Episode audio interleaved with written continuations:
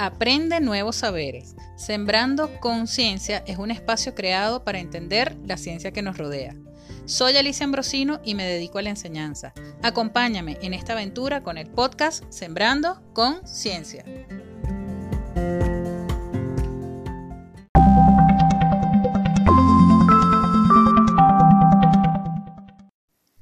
¿Los virus son inmortales?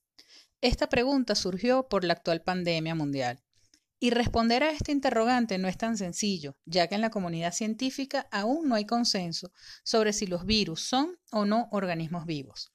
Lo que sí se sabe con certeza es que estos agentes infecciosos necesitan a un organismo vivo para multiplicarse.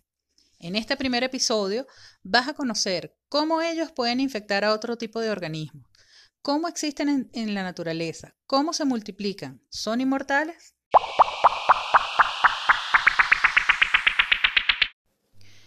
Debes saber que los virus no son células, pero pueden infectar a cualquier organismo, animales, plantas, hongos, bacterias y protozoarios.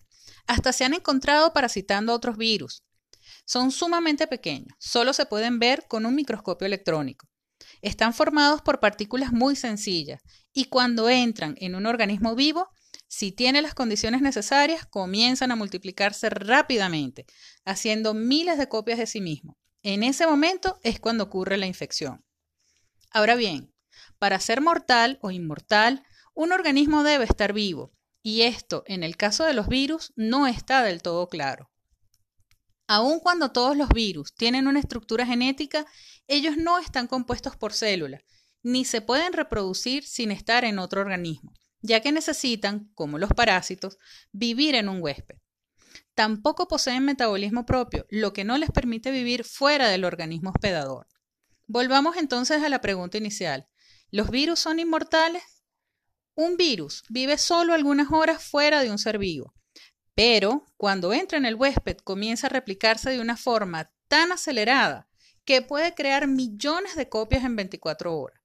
Eso hace que las partículas virales se renueven constantemente y aun cuando el huésped muera, la infección ya habrá pasado a otro huésped y por este aspecto se dice que los virus son inmortales. Muchas veces los virus mutan, es decir, cambian su estructura genética, lo que los hace más resistentes y difíciles de controlar. Al cambiar con el tiempo y con condiciones óptimas, pueden perdurar indefinidamente.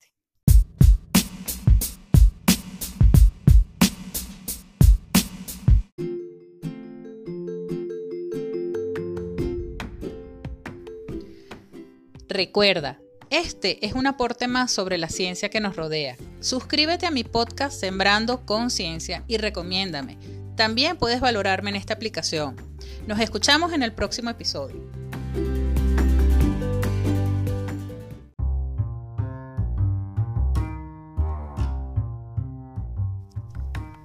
Hasta aquí tu espacio Sembrando Conciencia. Recuerda, la ciencia siempre está presente. Te habló Alicia Ambrosino.